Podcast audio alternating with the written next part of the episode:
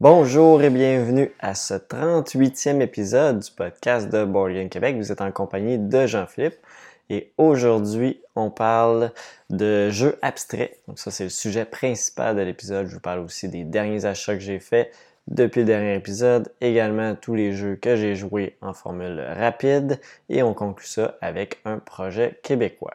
Alors sans plus tarder, on s'en va directement aux nouvelles. Du côté des nouvelles, il y a un nouvel événement ludique qui va avoir lieu à Québec, dans la proximité de Québec. On dit à 15 minutes de Québec. Un événement du style un peu euh, jab où on va avoir euh, une fin de semaine de jeu avec nourriture sur place, etc. On peut coucher là. Donc euh, cet événement-là va s'appeler le Delirium ludique. je vais vous inviter à aller voir la page Facebook. Ils vont vous mettre plus d'informations, plus ça va aller. C'est supposé être en septembre prochain, le premier événement. Donc, euh, je vais vous mettre le lien pour la page Facebook. Donc, vous pouvez aller retrouver ça sur, euh, sur Facebook facilement. C'est le Delirium ludique. Aussi, ben, le prochain épisode va être euh, un épisode anniversaire, qu'on pourrait dire. Ça va faire deux ans du podcast. Au mois de mai prochain, donc le 26 mai plus précisément. Et j'ai décidé de joindre l'anniversaire du podcast et de la chaîne. La chaîne, c'est un peu quand je l'ai ouvert, c'était, euh, je mettais les épisodes du podcast ici et là. Euh, il y a aussi, euh, après ça, j'ai commencé à faire un petit peu de déballage, mais c'était, très sporadique. Et puis, disons, environ dans ces eaux-ci, l'année passée, j'ai plus commencé à faire des, des parties en solo, etc. Et là, j'ai décidé de mettre les deux ensemble. Donc, ça va être le un an de la chaîne et le deux ans du podcast. un, peu anniversaire de tout ça. Je vais regarder euh, sûrement faire euh, quelque chose pour ça. Euh, ça va être à suivre, peut-être un concours, quelque chose comme ça. donc, ça, c'est pour le mois prochain. Et puis, qu'est-ce qu'il y a sur Kickstarter en ce moment qui est intéressant? Il y a Dual Powers, un jeu sur la thématique de la révolution russe de 1917. Euh, on, peut le jouer en solo ou en, euh, à deux joueurs. Euh, donc ça va l'air très intéressant, ce Dual Powers. mais je pense qu'il n'était pas encore financé. sinon, il y a encore 40 voleurs de nos amis de Jack Bro qui est encore pour quelques jours. je ne sais pas quand l'épisode va sortir, si ça va être déjà terminé. Mais sinon, si ça ne l'est pas, je vous invite à aller voir ça et aller le supporter, les financer. après, de mémoire à peu près 150% Il y a aussi Tramways Engineer Workbooks euh, qui est à surveiller. Euh, je suis tombé là-dessus tantôt. Là, je, regardais un petit peu les projets qui avancent en ce moment. Euh, c'est un petit bout que je n'avais pas regardé sur Kickstarter. Et donc, c'est un jeu, un livret, pas un livret, un livre de jeu, de puzzle où on va dessiner des tramways à différents endroits puis essayer de résoudre les problèmes puis essayer de faire les meilleurs scores possibles. Euh, puis, il y a aussi le jeu Tramways qui euh, est disponible aussi dans le, dans le même pledge. Un jeu que ça me disait vaguement quelque chose. Et euh, je vais pencher un peu plus sur ce jeu-là. Ça me semblait très intéressant aussi. Donc, je vous invite à aller voir ça. Tramways Engineers Workbook. et finalement, il y a Unbroken. Je dirais, je l'ai vu passer souvent ici et là. la Société des Jeux, Martin, la Société des Jeux en a fait une vidéo. Euh, puis on dirait, je sais pas, il m'accrochait pas. On dirait, je me disais, ah, un autre jeu long d'aventure. J'en ai plein des jeux longs d'aventure. Euh, puis là, j'ai vu, ah, non, finalement, c'est un jeu d'une trentaine de minutes seulement solo. Euh, qui, on va tenter de battre des monstres. Bon, c'est une thématique qu'on connaît beaucoup. Ça me semblait très intéressant. C'est un pledge de 29$ canadiens, shipping inclus. C'est très abordable pour un jeu de ce style-là. Il avait l'air d'avoir beaucoup de contenu, beaucoup de monstres à battre. Donc, je vous invite à aller voir ça. il restait quelques jours aussi au moment que je tourne aujourd'hui. on est le 21, 21 euh, avril, donc euh, il restait quelques jours au moment de la diffusion. je ne sais pas ça va être quand, mais en tout cas, allez voir ça si c'est encore disponible Unbroken. Et sur ça, on va passer au sujet principal de l'épisode.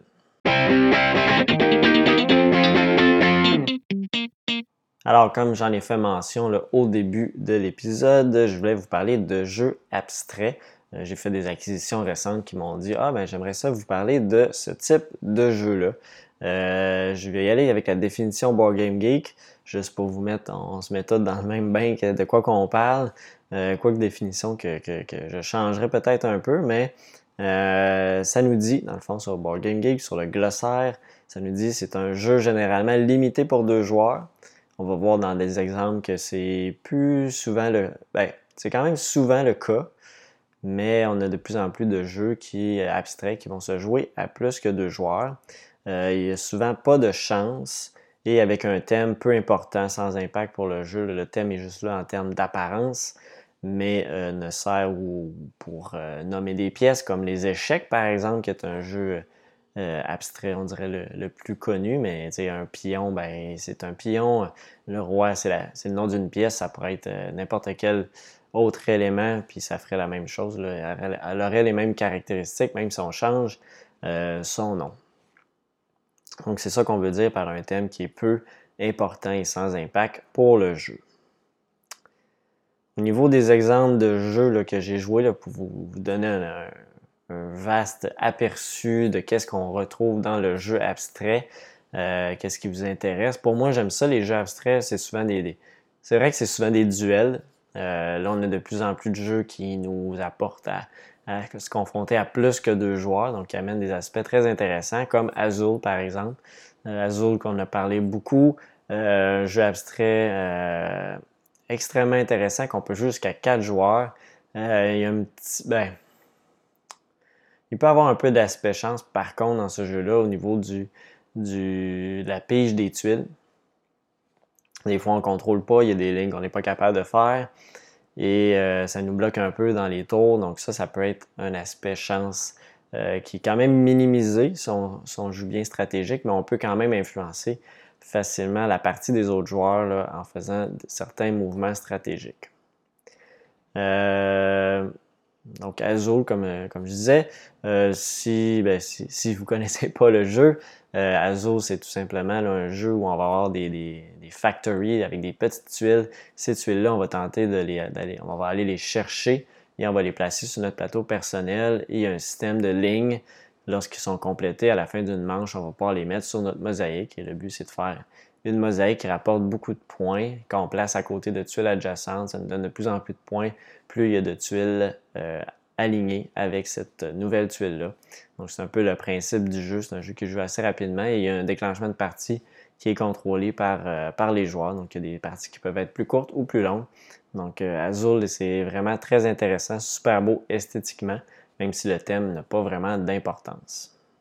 Un autre jeu assez connu aussi, abstrait dans le moment, c'est le jeu Sagrada. On va faire un vitrail à l'aide de dés, euh, de dés translucides, mais euh, en fait, tout simplement, c'est un jeu où on va avoir euh, une petite fenêtre, un vitrail à faire, et on va sélectionner des dés au courant des 10 rondes et on va avoir des restrictions sur notre plateau personnel pour placer ces dés-là. Euh, on ne peut pas placer deux chiffres, euh, le même chiffre adjacent, on ne peut pas placer le même dé dans une couleur adjacent. Et aussi, on a une carte en dessous qui nous restreint sur certaines euh, couleurs de dés ou chiffres à poser à ces endroits-là. Donc, un beau petit casse-tête, ça joue assez rapidement. vraiment le fun à deux joueurs, trois joueurs, quatre joueurs.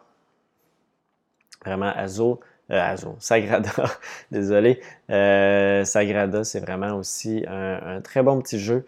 Euh, qui est de nouveau disponible, disponible en magasin. Il y, a, souvent des reprints et là, il est encore euh, de nouveau disponible. Donc, euh, je vous invite à aller voir ça si vous ne connaissez pas Sagrada, mais on a vu beaucoup passer, beaucoup parler. Je pense que si vous suivez un peu les, les, groupes de jeux, vous l'avez vu en masse passer, Sagrada. Un autre exemple de jeu abstrait que je vous ai parlé assez récemment, c'est Number 9.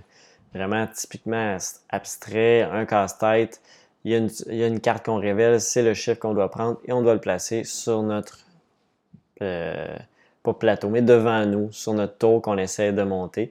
J'en ai d'ailleurs fait une partie en solo si vous allez voir. Vous voulez aller voir ça, c'est une partie qui dure, euh, une vidéo qui dure 10 minutes, donc c'est vraiment pas très long. Un jeu abstrait très intéressant, aussi le fun à deux. Euh, ben, en solo, je l'ai joué à quatre joueurs aussi. je, vais vous en reparler un petit peu plus tard dans l'épisode. Mais classique jeu abstrait, on voit que même thématiquement, c'est des chiffres. Il n'y a pas, a pas d'impact, ça rappelle des formes quelconques. Et là, ils ont décidé d'y aller avec les chiffres. Ça a un impact sur la forme des tuiles, mais en même temps, ça aurait pu être absolument euh, n'importe quoi. Mais très bon comme euh, petit jeu. Euh, number 9, Patchwork aussi, où on a des formes encore là de, à la Tetris, que je pourrais dire. Où on va tenter de faire une courte pointe. Donc, ça pourrait être encore là n'importe quoi.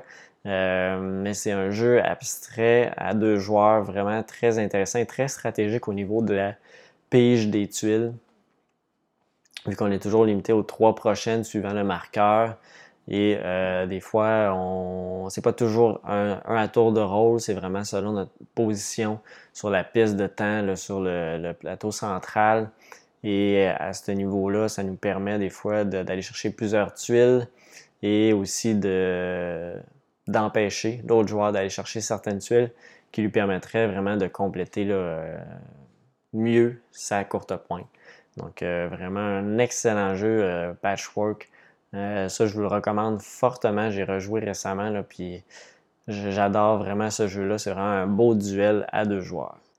Un autre jeu très beau, esthétiquement, Santorini. Santorini, c'est vraiment rapide comme partie. 5 à 10 minutes comme partie, très, c'est très abstrait, même si thématiquement, il est vraiment beau. Euh, c'est sûr que si on change, lui par contre, si on change la thématique, qu'est-ce qu'on fait, c'est qu'on construit des bâtiments euh, en Grèce avec le, fameux toit dôme bleu sur le dessus et euh, les bâtiments blancs. Donc, c'est vraiment, ça ressort vraiment beaucoup sur un plateau de jeu qui est très bien fait. Donc, c'est sûr que si on mettrait des boîtes brunes carrées avec un, un compte sur le dessus, ce serait peut-être moins beau visuellement, moins attrayant. Je pense que ça ferait peut-être moins vendre le jeu. Euh, dans ce cas-ci, le thème est, plus un aspect vendeur. C'est sûr qu'au niveau de la mécanique, ça pourrait être absolument. Euh, ça ne changerait pas. Euh, ça serait des boîtes de carton puis des cubes qu'on déplace. Ça n'aurait pas d'impact à ce niveau-là. Donc, Santorini, petit jeu où on va tenter tout simplement d'amener un bâtisseur sur le dessus euh, d'un bâtiment de trois étages. Aussi simple que ça. On peut jouer avec des cartes spéciales ou sans effets spéciaux. Puis on a toujours deux bâtisseurs. On a l'option toujours à notre tour de construire ou de se déplacer. Donc c'est vraiment très simple comme jeu. Euh, Santorini. À deux joueurs, on peut jouer jusqu'à quatre aussi. Euh, je ne l'ai jamais joué à quatre. Je ne sais pas qu'est-ce que ça donne. Je pense que le monde aime mieux quand même jouer à deux. pour ce jeu-là, c'est un beau jeu de duel également. Un autre jeu abstrait qu'on a peut-être moins entendu parler, mais que moi j'ai vraiment beaucoup apprécié, c'est Onitama.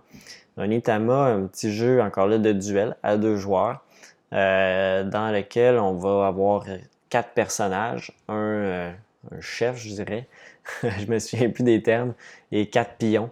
Et on va tenter d'amener notre chef, notre, on va dire le roi, euh, dans l'autre case de l'adversaire, de son autre côté.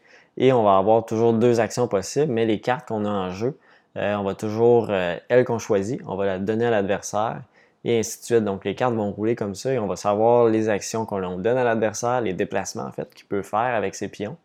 Et euh, nous, on va recevoir aussi de, son côté les cartes qu'il a jouées et c'est tout le temps les mêmes cartes dans la partie. Puis à chaque partie, ben, on peut changer ces cartes-là. Donc ça crée une variation au niveau des déplacements, une variation au niveau de la partie. C'est très, très stratégique, vraiment très fun. Un Itama, si vous pouvez mettre euh, la main là-dessus, euh, je vous le conseille fortement. J'avais beaucoup apprécié. C'est un jeu que je ne possède pas, mais que peut-être éventuellement je vais me le procurer. Donc un Itama, euh, dans les jeux abstraits, pour moi, c'est un, très un excellent jeu. Un autre exemple que j'ai essayé euh, quand même récemment, mais c'est relativement un vieux jeu. C'est le jeu Génial ou Ingenious en anglais, euh, dans lequel on peut jouer, je crois, jusqu'à quatre joueurs, euh, dans lequel on va placer des tuiles qui ont deux couleurs et on va les placer sur le plateau pour les joindre à d'autres tuiles de la même couleur. Et je crois qu'on fait un certain nombre de points selon on, avance un marqueur selon la ligne combien il y en avait dans la ligne. Et à la fin de la partie, je crois qu'on fait celui qu'on en a le moins fait. C'est lui qui nous donne notre nombre de points. Donc, un système intéressant de vraiment varier notre jeu. Et on peut bloquer, on joue tous sur le même plateau, puis on peut bloquer les, autres joueurs aussi. Donc, un concept très intéressant, génial. J'avais été assez surpris par ce jeu-là, même si c'était un vieux jeu, j'avais jamais vraiment entendu parler de ça, euh, de ce jeu-là. Donc, je vous invite à aller voir ça aussi. Euh, ça m'avait agréablement surpris, là, génial. C'est peut-être pas le, la, boîte fait très années 90, là, mais euh, j'avais été agréablement surpris par Génial ou Ingenious en anglais. Ici, j'arrive avec un de mes jeux favoris là, du côté des jeux abstraits c'est le jeu Photosynthesis. Euh, c'est ça, j'ai étudié euh, dans la construction en bois, euh, un peu dans l'univers de, la, science du bois, donc j'aime, j'aime les arbres en, général, j'aime, ça cet univers-là de la forêt. Puis donc le jeu Photosynthesis, vous avez sûrement vu passer des photos de, de, ce jeu-là où on va avoir notre forêt qu'on va faire grandir, mais on est tous dans la même forêt, puis il y a les arbres des adversaires, donc des différentes essences d'arbres, et il y a un concept du soleil qui va nous rapporter des points de lumière, euh, qui va plus, donc on va capter du soleil, plus on va pouvoir faire d'action, plus on va pouvoir développer euh, nos propres arbres. Donc euh, ça, ça, se tient très bien avec la mécanique du jeu. Celui-là, la thématique, je pense que elle serait difficile à enlever, quoique, bon, je trouve qu'elle colle bien avec le. Même si c'est un jeu abstrait, elle colle bien avec les mécaniques du jeu, le principe d'aller chercher de la lumière. Si on a un arbre plus grand que l'autre, on va aller la chercher quand même. On peut bloquer, on peut faire de l'ombre aux autres. Euh, donc, ça, serait difficile de l'enlever euh, de ce jeu-là. Mais euh, vraiment, là, photosynthesis, vraiment sympathique. C'est un jeu qui va être quand même plus long et euh, beaucoup mieux à 4 joueurs qu'à 2 joueurs parce que là, ça, la forêt est très dense parce que c'est le même plateau de jeu qu'on soit 2 ou 3 joueurs, 2, euh, 3 ou 4 joueurs. Donc, photosynthesis côté jeu abstrait pour moi, c'est vraiment là, ça a été un coup de cœur, c'est un jeu que, que j'apprécie beaucoup. Beaucoup de tension là, à 4 joueurs. Que la partie que, que j'avais jouée, euh, j'en ai joué beaucoup aussi à 3 joueurs. Euh, donc, euh, photosynthèse, je vous invite à aller voir ça aussi. C'est assez récent comme jeu et vraiment magnifique comme sur le plateau. Qu'est-ce que ça donne? Un exemple de jeu abstrait en solo, Castellion, que j'ai plus ou moins apprécié. on pige des. Ouais, on pige des tuiles, on essaie de les placer, on a certaines restrictions à faire, une espèce de casse-tête, mais j'ai pas vraiment accroché à ce jeu-là. Mais euh, c'est dans la série Univers, euh, je pense qu'il y en a beaucoup de joueurs solo qui apprécient euh, cette série-là. Moi, j'ai un petit peu de difficulté. J'accroche pas plus que ça à cette série-là. Mais je vais quand même vous partager mon, opinion, ou pas mon opinion, mais en fait que ce jeu existait. Il y a toute la série Univers aussi qui. Est-ce que c'est considéré abstrait? mettons, Onirim, c'est très jeu de cartes. Donc, je pense pas que c'est très euh, abstrait, mais euh, Castellion, ça l'est quand même. C'est vraiment un, puzzle qu'on tente de résoudre en solo. Euh, il y a aussi Corridor. Corridor, jeu assez connu où on va tenter tout simplement de, traverser le plateau avec notre pion jusqu'à l'autre côté. Et on a toujours deux options. Avancer notre personnage, notre pion, et ou placer des corridors. Des corridors, dans le fond, qui vont euh, bloquer l'adversaire, mais aussi des fois nous bloquer nous aussi. Et on a un certain nombre de murs qu'on peut mettre. Et on va tenter, dans le fond, de, piéger un peu l'adversaire tout en se frayant un chemin. C'est vraiment un jeu très sympathique. Corridor, dans les jeux abstraits, ça c'est vraiment abstrait. C'est des pièces de bois. C'est des super beaux jeux en bois euh, qui sont faits. Dans la même veine, il y a Quarto aussi. Quarto où on va. Euh, tout le monde a les mêmes pièces et c'est nous qui donne la pièce à l'adversaire qui va placer. Et euh, il y a des lignes à faire. Euh, si on fait une ligne, une diagonale avec toute la même, c'est toutes des formes sphériques, c'est toutes des formes avec un trou, c'est toutes des formes carrées, etc. Mais on donne toujours la pièce à l'adversaire. Donc c'est vraiment très, très intéressant comme petit jeu abstrait. En duel encore là, ça joue assez rapidement, donc quarto. Donc finalement, pour euh, terminer les exemples, pas trop m'étirer, euh, il y en a tellement des jeux abstraits, il y a tellement un, gros univers si vous aimez ces, styles-là de confrontation, de jeux euh, très stratégiques qui sont assez courts. il y a Kulami. Kulami, ça fait un petit bout que j'ai joué, plus qu'un an je crois, où on place des billes et il y a différentes régions sur le plateau, différentes pièces carrées qu'on doit contrôler. Je me souviens plus exactement de toutes les, les, règles, mais j'avais bien apprécié le jeu. Euh, ah, ça fait tellement longtemps. Je me souviens que c'était quand même très bien fait au niveau du. Il y avait tout le temps des décisions assez déchirantes sur les billes qu'on allait placer. Donc, euh, Koulami, un autre euh, bon petit jeu. je pense du même éditeur que, que Onitama, si je ne me trompe pas. Et donc, c'est ça. Kulami, c'était aussi excellent comme petit jeu abstrait. Donc, euh, pour terminer la, petite rubrique jeu abstrait, je vais vous présenter le top 5 BGG. Donc, pour vous donner une idée de quels qui sont les plus appréciés par les joueurs au niveau des jeux abstraits. Alors, la cinquième place revient à Tsar. Tsar, un jeu que je ne connaissais pas du tout. Je suis allé voir un peu sur BGG qu'est-ce que ça représente. C'est un jeu, en fait, qu'on va avoir une trentaine de, ben, 30 pièces de différentes valeurs et on va déplacer ces pièces-là ou on va placer ces pièces-là sur le plateau, euh, un plateau avec des triangles qui forment des hexagones et on va tenter que l'adversaire se, départisse de toutes ces pièces ou qu'il soit plus capable de capturer de, ces pièces. Donc, euh, ça semble être un jeu où on va être capable de réempiler, reprendre ces pièces, etc. Donc, c'est un jeu abstrait probablement où on vient à se bloquer euh, ici et là. Euh, il y a aussi, donc après ça, en quatrième position, Santorini, que je vous ai parlé tantôt. Ça, mérite très bien sa place. Troisième, Yinch, que je ne connaissais pas non plus. Lui semble très intéressant. On va avoir des, anneaux qu'on va déplacer sur le plateau. Quand on déplace nos anneaux, on va placer un marqueur. Et ces marqueurs-là, c'est la couleur d'un joueur d'un côté, l'autre couleur d'un joueur de l'autre côté. Et lorsqu'on va passer par-dessus ces marqueurs-là, on va les tourner de l'autre couleur. Et euh, donc, les, couleurs vont tout le temps s'alterner, mais euh, le but, ça va être de faire une ligne de 5 marqueurs. Donc, euh, au cours de la partie, ça va assez varier. Donc, ça a l'air vraiment très bien comme, comme jeu Yinch. Et donc, pour la deuxième place, c'est Patchwork, très bien mérité. Et la première place, c'est Azul, depuis très peu.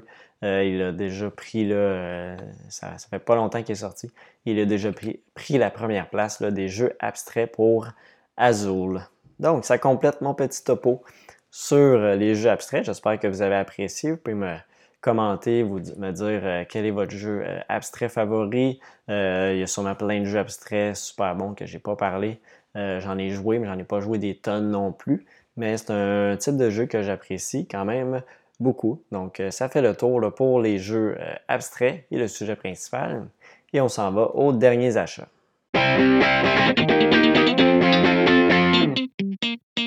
Alors, pour mes derniers achats, j'ai été un peu plus tranquille à ce niveau-là. Euh, depuis le dernier épisode, surtout j'ai été malade un bon deux semaines avec une sinusite. Euh, donc j'ai été ralenti, j'ai pas joué beaucoup, donc j'ai moins acheté également. Mais j'ai quand même reçu quelques jeux malgré tout. Euh, j'ai reçu le septième continent. enfin, ben enfin, j'étais pas si enthousiaste que ça. Je m'étais dit, ah, il y a tellement de monde qui l'ont euh, supporté. J'ai regardé des vidéos, tout ça. Ah, ben, ça a l'air très intéressant. C'est peut-être pas mon style de jeu à 100%. Puis là, euh, je vais vous en reparler tantôt dans les expériences de jeu. Je vous garde ça en petit teaser, mais euh, pour savoir qu'est-ce que j'en ai pensé dans les premières parties. J'ai aussi reçu Black Orchestra, l'extension Toscany pour viticulture, Rise to Nobility et Sagrada. Donc, vous allez pouvoir aussi retrouver toutes les vidéos de déballage de ces jeux-là. Black Orchestra est déjà en ligne d'ailleurs. Et euh, donc, c'est ça pour ça. Et euh, donc, ce sont mes derniers achats. Euh, je ne m'éterniserai pas plus que ça et on va tout de suite passer aux expériences de jeu.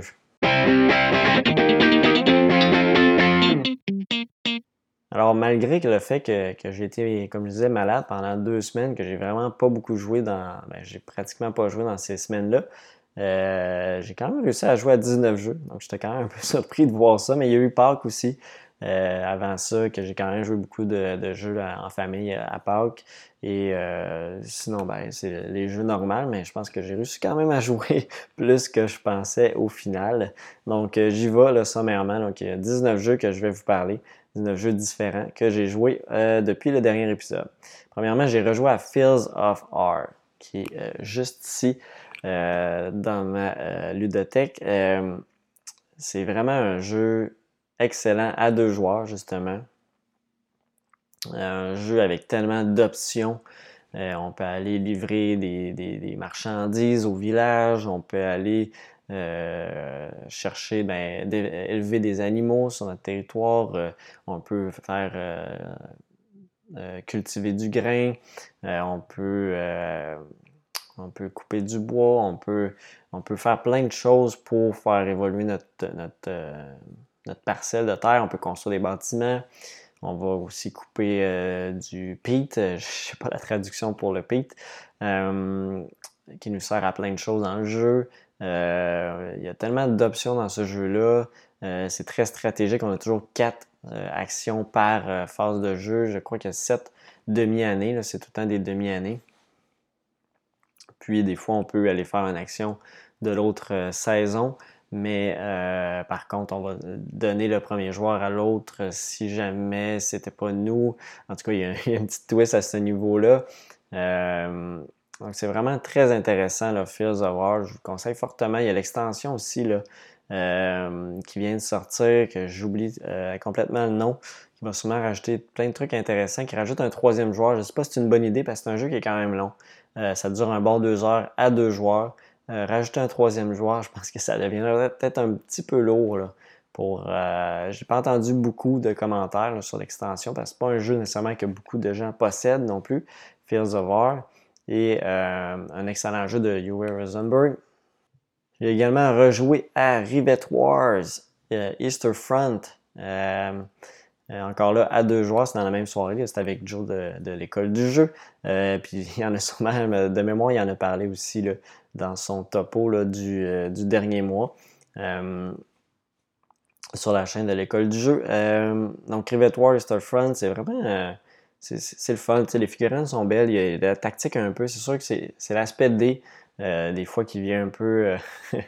un peu tout gâcher ça parce qu'il y a quand même beaucoup de tactiques à avoir. Il y a des personnages plus forts que d'autres contre d'autres, mais c'est quand même un lancer de dés qui, des fois, si on est mal chanceux toute la partie, ben on ne gagnera pas tout simplement. Je me souviens aussi, j'avais joué d'autres scénarios qui étaient euh, beaucoup avantagés par, euh, pour euh, un côté, une des deux factions.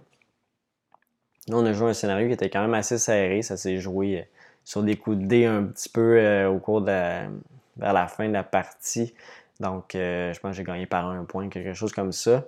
et des fois aussi, il y a les cartes missions. Des fois, ça tombe vraiment bien dans notre main.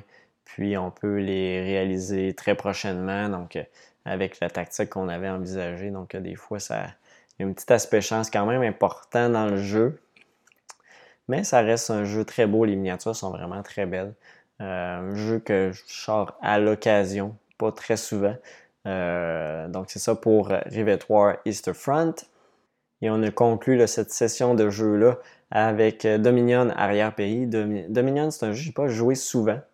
Euh, J'apprécie bien à chaque fois que je joue. C'est vrai que c'est un très bon jeu de deck building. Ça fait longtemps que je n'avais pas joué de deck building en plus. Euh, donc toujours très bon. La partie qu'on a jouée était quand même longue pour ce que ça devait être. Euh, euh, ce que selon l'expérience de, Joe qui me disait que ça avait été quand même long. Peut-être les combos des cartes n'étaient peut-être pas très intéressants. C'était le, le, setup de base de arrière-pays qui nous conseillait dans la boîte et ou peut-être qu'on avait mal saisi des combos intéressants. C'est pas, pas ma force, les jeux de, deck building, mais j'ai bien apprécié quand même. Là. Pour Dominion, je, pense que ça a fini nul, donc euh, c'est un petit peu plate. Mais bon, c'était ça pour Dominion arrière-pays. J'ai également enfin joué à Antiquity à plus qu'un joueur. On a joué à trois joueurs. Ça a vraiment été pour moi une, vraiment une belle expérience de jeu. Euh, très compétitif. Euh, au niveau du développement, au niveau de où on va aller s'installer. Des fois, on se fait bloquer notre endroit pour se mettre une deuxième ville. Euh, malheureusement, la partie, euh, j'ai pas vérifié assez ce que les, les, les, autres ont. Il y a des différentes conditions de victoire, puis il y en a un qui a dit Ah, je l'ai, je l'ai, j'ai fini. J'ai pas validé qu'il y avait tout ce qu'il ce qu'il fallait. Fait là, on a terminé la partie comme ça. Il y a un autre collègue aussi, euh, collègue, un autre, un autre ami qui avait aussi euh, qui disait qu'il y avait. Parce qu'on peut terminer dans le même tour. Plusieurs joueurs peuvent terminer dans le même tour. Il disait aussi qu'il était euh, qu'il avait tout ce qu'il fallait. J'ai pas vérifié non plus. Et euh, finalement, moi, il manquait un tour. Là. Je, suis pas en mesure de finir. Puis finalement, à la fin de la partie, on commence à ramasser. Puis là, fait Ah, il te manquait ça. Puis toi, puis là, l'autre joueur se rend compte aussi qu'il manquait des, des, éléments. Donc au final, la partie, je me suis déclaré vainqueur parce que j'ai pas triché. Mais non. Mais non, finalement, euh, ça a été quand même une très belle expérience. Ça, ça aurait pris un tour de plus euh, finalement pour, pour terminer cette partie-là. Euh, un jeu quand même assez intense. Ça s'est joué quand même en deux heures et quelques, malgré tout, là, à trois joueurs. Euh, moi, j'apprécie beaucoup ce jeu-là. C'est euh, sûr qu'il y a beaucoup de petites manipulations, de, petits tokens à placer sur le plateau. Des fois, ça, devient assez lourd à faire, mais on, s'habitue quand même au cours de la partie. Puis on, joue bien avec tout ça. Puis j'aime le principe d'aller cultiver le terrain, puis de notre ville à la Tetris qu'on peut faire, euh, les objectifs de, fin de partie qu'on peut choisir en fonction de comment ça va dans notre partie. Donc ça, c'est vraiment très bon là, pour euh, Antiquity. J'ai apprécié l'expérience à trois joueurs. J'ai également joué plusieurs parties de True the Ages euh, sur l'application mobile que j'ai téléchargée. Je pense que j'en avais parlé dans le dernier épisode ou quelque chose comme ça. Et euh, True Ages, euh, vraiment très bon. Puis l'automa, ils sont vraiment difficiles. J'ai réussi à passer le premier challenge contre un, un adversaire. Et là, je suis au deuxième challenge. J'ai deux adversaires. J'arrive pas à les battre. Euh, c'est vraiment pas évident. Euh, ça, j'entrecoupe souvent mes parties. Là, je souvent sur l'heure du dîner au travail. Ça, change un peu les idées. Puis c'est le fun. toujours de jouer là, à True Ages. Je vous le recommande fortement si vous appréciez ce jeu-là. L'application est vraiment très bien faite, ça roule très bien. Euh, tout est très bien euh, automatisé aussi au niveau de, ce qu'on paie, puis c'est tout bien indiqué si on est dans le plus, dans le négatif, euh, si on a de la corruption, etc. Donc c'est vraiment très bien fait, puis on peut retourner en arrière aussi sur nos actions. Des fois, on n'est pas, on fait une certaine action, puis on peut facilement retourner, défaire ce qu'on a fait, repenser. Donc vraiment très bien pour l'application de True the Ages j'ai également continué euh, ma, mon aventure dans Gloomhaven. Euh, ça va plus ou moins bien. J'ai la misère à passer des scénarios, euh, mais j'ai toujours beaucoup de plaisir quand même à jouer. Et là, dans le fond, je me mets au niveau normal, mais là, j'ai à niveau normal, il faut toujours quand même mettre un, niveau de plus, la, force des monstres.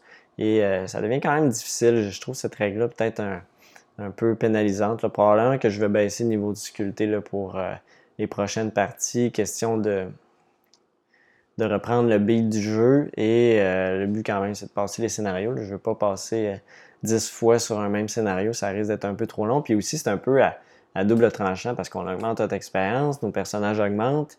Peut-être que je vais changer aussi. Je vais aller reprendre d'autres personnages de base pour baisser ce niveau-là puis euh, avoir des monstres plus faciles à battre. Il faudrait peut-être que je, commence à évoluer, peut-être d'autres personnages. Donc je vais voir. Euh, mais j'ai toujours beaucoup de plaisir. Même si le setup est long, ça c'est ce qui me rebute tout le temps un petit peu. Même j'ai l'insert, j'ai tout. C'est tout le temps quand même long à mettre en place euh, pour une partie souvent. c'est sûr qu'il faudrait que j'en joue un peu plus, mais des fois j'aime ça jouer à plusieurs jeux. C'est un petit peu difficile sur cet aspect-là, mais j'ai toujours plaisir à jouer à Gloomhaven. J'ai également joué à euh, The Manhattan Project pour la première fois. Un jeu où on va faire des bombes, on a du placement de travailleurs, on a un développement de plateau personnel aussi à faire. On va avoir certaines actions, mais les autres peuvent venir aussi faire de l'espionnage puis voler nos actions. On peut se faire détruire aussi, euh, endommager des bâtiments. Il y a un peu de confrontation, mais on peut s'en sortir quand même euh, malgré tout. Euh, moi, ça a quand même bien été comme partie, euh, mais ça s'est terminé très serré. Euh, un joueur qui manquait, je pense, un dollar pour réussir à remporter la partie parce que ça se termine dès que quelqu'un fait un certain nombre de points dépendant du nombre de joueurs avec ses bombes. Et finalement, juste, juste après, j'étais en mesure de terminer. Donc, ça, a bien été à ce niveau-là. Et l'expérience a été vraiment très intéressante. C'est un jeu qui escalade vite à la fin. Donc, souvent, ça, ça va très tranquillement. Puis, bang, bang, bang c'est terminé. Tout le monde, euh, plein de joueurs ont fait des bombes. Euh, les bombes qui fallait quand même beaucoup de points, donc ça n'en prend pas nécessairement beaucoup pour remporter la partie. J'ai également aussi essayé pour la première fois euh, Istanbul, un classique.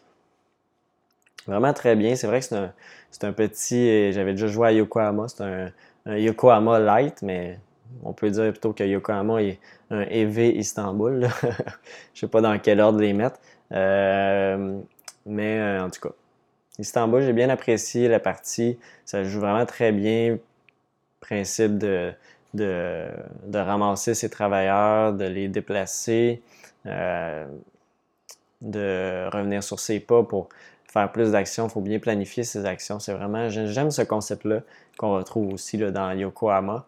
Euh, sous une forme un peu plus complexe, mais vraiment euh, bien apprécié ce petit jeu-là. Istanbul.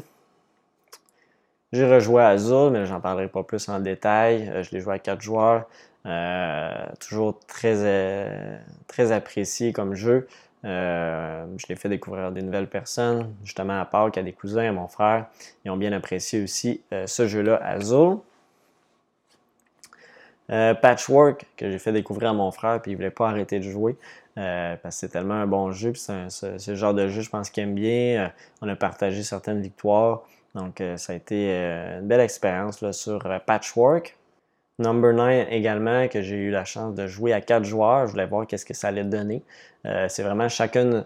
tout le monde a les mêmes cartes. Tout le monde a les, ben, mêmes tuiles qui vont sortir en même temps. Fait qu'au début, ça se ressemble. Mais plus la partie avance, plus on essaie certains éléments. Tu regardes plus ou moins ce que les autres font. Tu penses que ta, ta stratégie est meilleure. Puis c'est vraiment très, très cool. Puis à la fin, on compte les points. Puis ah, comment tu as réussi à faire 30 points de plus que moi?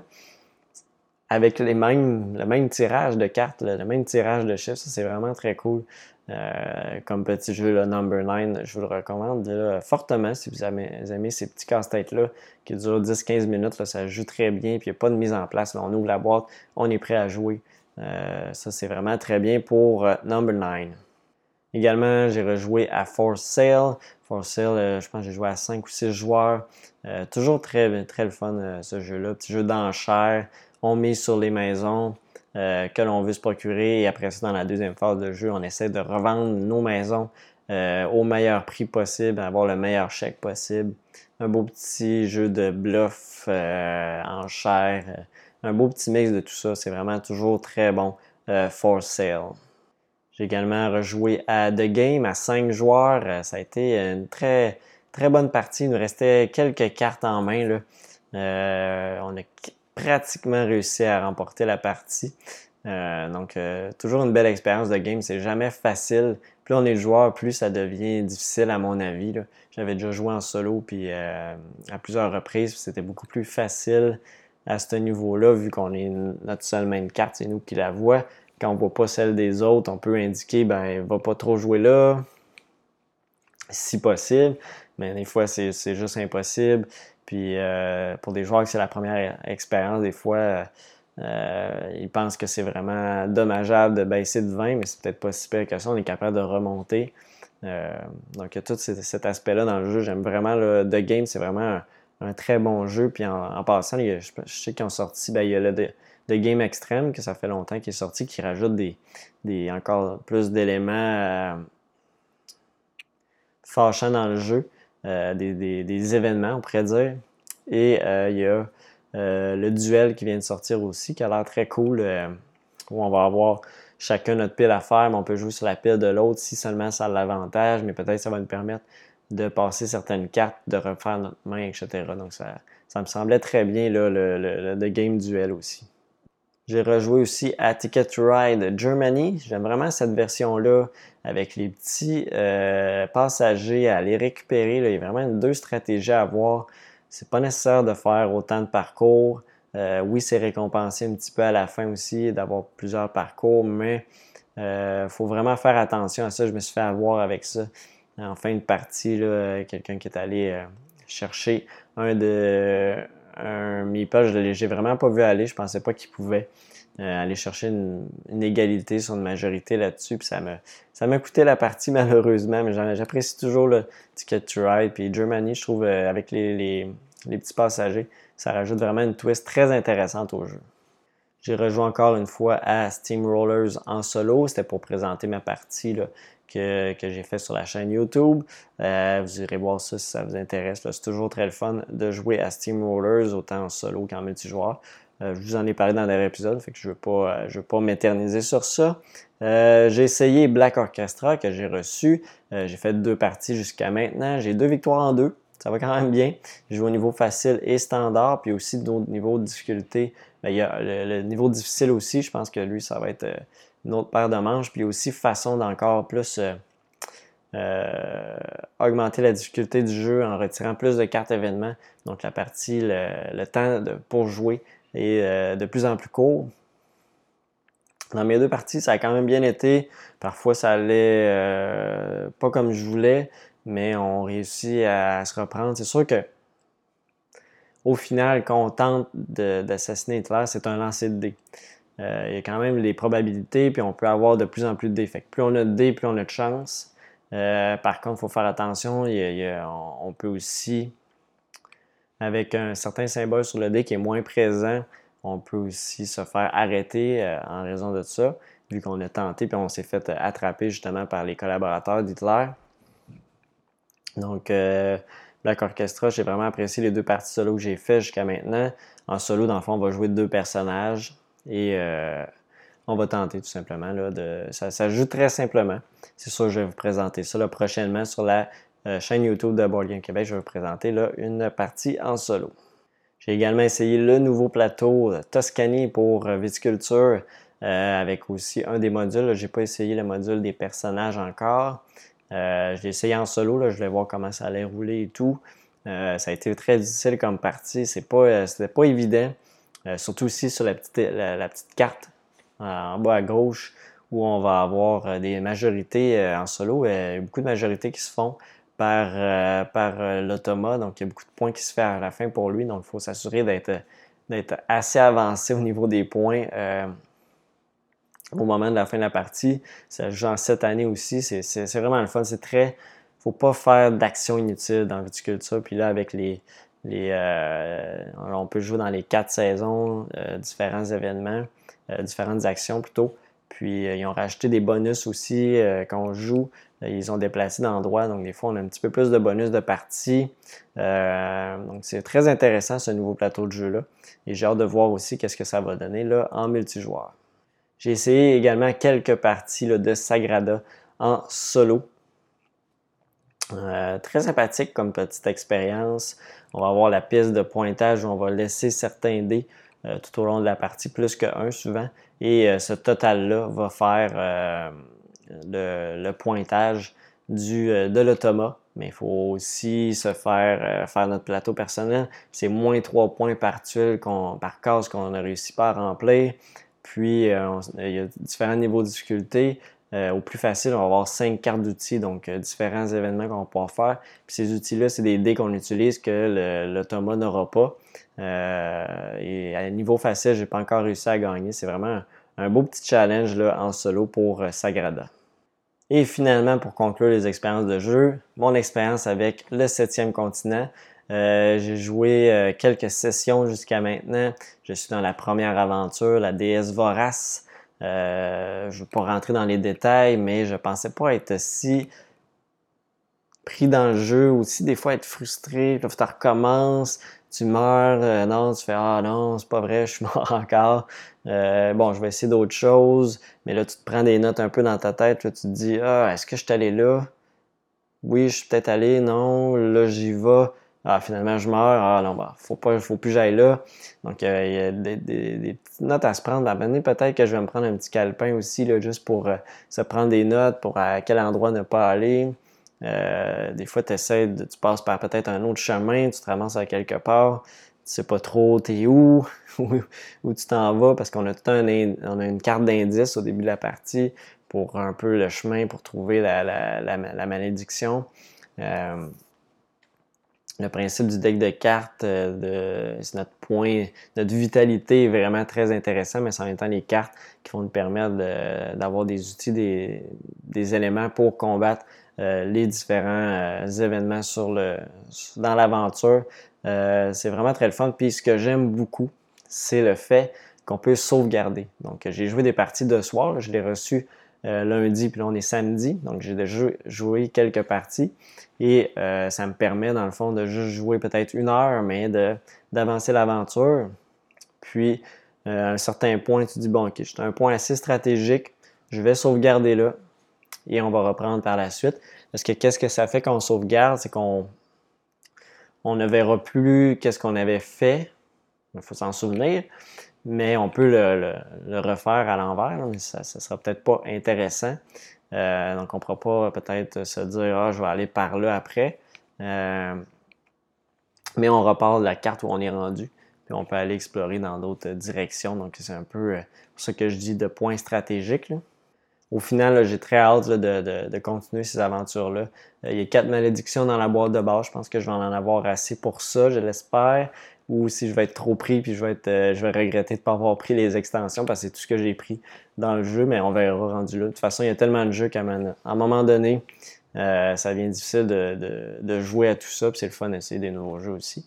Donc, euh, c'est ça pour le septième continent jusqu'à maintenant, pour mon expérience. C'est ça, je vais vous en reparler dans le prochain épisode parce que je vais continuer aussi euh, mon aventure euh, sur ce jeu-là. Donc, ça complète pour les expériences de jeu et on s'en va au projet québécois. Le projet québécois de l'épisode, c'est quelque chose que je vous ai déjà parlé qui est la location de jeux à Québec, mais maintenant ça s'appelle la Caverne du Meeple, qui est basée à val Et il y a maintenant aussi, ils font des vidéos règles maintenant sur leur chaîne Facebook, euh, sur leur page Facebook et aussi sur leur chaîne YouTube, nouvelle chaîne YouTube, la Caverne du Meeple. Je vous invite à aller voir ça, vous abonner à cette chaîne-là. Euh, donc, ils font des vidéos d'explication de, jeux qu'ils ont aussi dans leur euh, bibliothèque pour louer. Donc, euh, ça vous donne une idée. Euh, en plus, si vous allez louer le jeu, ben, vous allez avoir les règles aussi. Donc, euh, si vous aimez ça, allez écouter des vidéos, puis vous n'êtes pas fan de lire des, livrets de règles, ça peut être très intéressant pour vous. Donc, je vous invite à aller voir ça, la Caverne du Meeple. Il y a une page Facebook et également une chaîne YouTube. Comme j'ai mentionné, je vais mettre les liens pour tout ça dans l'épisode. Alors sur ce, on va conclure euh, cet épisode-ci. Merci d'avoir écouté euh, jusqu'ici. Euh, je vous invite à aller mettre des étoiles sur iTunes. J'ai vu que j'en avais quelques-unes, quelques 5 étoiles sur iTunes, donc j'étais très content de ça. N'hésitez pas aussi à aller sur les différentes plateformes si vous les écoutez de différentes façons. Euh, comme je disais, sur iTunes, sur euh, Stitcher, sur Google Play, euh, sur les différents réseaux québécois, RZO, Balado Québec, etc. Il y a plein de façons d'écouter le podcast en audio, sinon en vidéo, c'est sur YouTube, sur la chaîne de Board Game Québec. Et donc sur ça, ben, merci encore une fois d'avoir écouté l'épisode. Abonnez-vous à la chaîne Board Game Québec, allez liker la page Facebook. Donc tous ces éléments-là faites-les si ce n'est pas déjà fait et on se revoit très bientôt le mois prochain pour un autre épisode du podcast de Board Game Québec. Alors sur ce, bye bye!